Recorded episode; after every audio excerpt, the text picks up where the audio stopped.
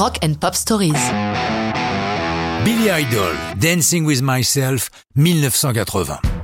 Dans la seconde partie des années 70, Billy Idol est membre d'un groupe post-punk Generation X. L'idée de Dancing with Myself naît alors qu'avec le bassiste Tommy James, ils sont tous deux dans une boîte de Tokyo. Ils sont fascinés par un groupe de teenagers qui s'agitent sans prêter attention aux autres danseurs, mais en contemplant leurs propres reflets dans les miroirs qui tapissent les murs de la discothèque. J'ajoute qu'ils n'avaient pas besoin d'aller si loin pour voir ça, j'ai vu la même chose dans de nombreuses discothèques en France ou ailleurs. Toujours est-il que Billy et Tommy écrivent Dancing with Myself ce soir-là et qu'une première version en est enregistrée mi-79 au Olympic Studio de Londres, mais elle n'est pas commercialisée. Un an plus tard, une autre version est enregistrée au Air Studio, toujours à Londres, avec Steve Jones des Sex Pistols à la guitare. La chanson sort en octobre 80, mais Dancing with Myself ne trouve pas son public, façon élégante de dire que c'est un bide. Face au split de son groupe, Billy est déprimé. C'est son producteur Keith Forsey qui le pousse à tenter sa chance de l'autre côté de l'Atlantique.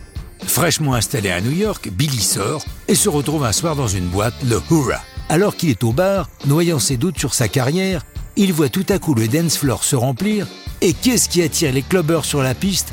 Sa propre chanson Dancing with Myself. Très vite avec Forsey, Idol retourne en studio pour remixer la chanson, baissant un peu les guitares et la basse, mettant en avant la voix et les percussions pour en faire une chanson plus abordable commercialement et surtout plus dansante. Car Idol a bien compris la recette pour obtenir du succès chez les ricains, comme il l'explique lors d'une interview. Avec Dancing with Myself, je voulais retrouver l'énergie du punk, mais en même temps faire un super titre pour danser, le tout avec une connotation sexuelle. Car, bien évidemment, beaucoup pensent que Dancing with Myself est une allusion à peine voilée à la masturbation, ce qu'Idol d'ailleurs finira par reconnaître. Fin 81, Dancing with Myself est le premier disque solo de Billy, qui sort en version single et dans un format maxi de 6 minutes pour les clubs. Elle est accompagnée d'un clip qui va faire les belles heures de MTV, clip dirigé par Tob Hooper, célèbre pour avoir réalisé Massacre à la tronçonneuse. Pour le scénario, Hooper s'inspire de The Omega Man, en version française de Survivant avec Charlton Heston, et notre Billy se retrouve sur le rooftop d'un building attaqué par des zombies. Ce clip et cette chanson lui ouvrent toutes grandes les portes du marché américain et mondial, où il va triompher tout au long des années 80. Mais ça, c'est une autre histoire de rock'n'roll.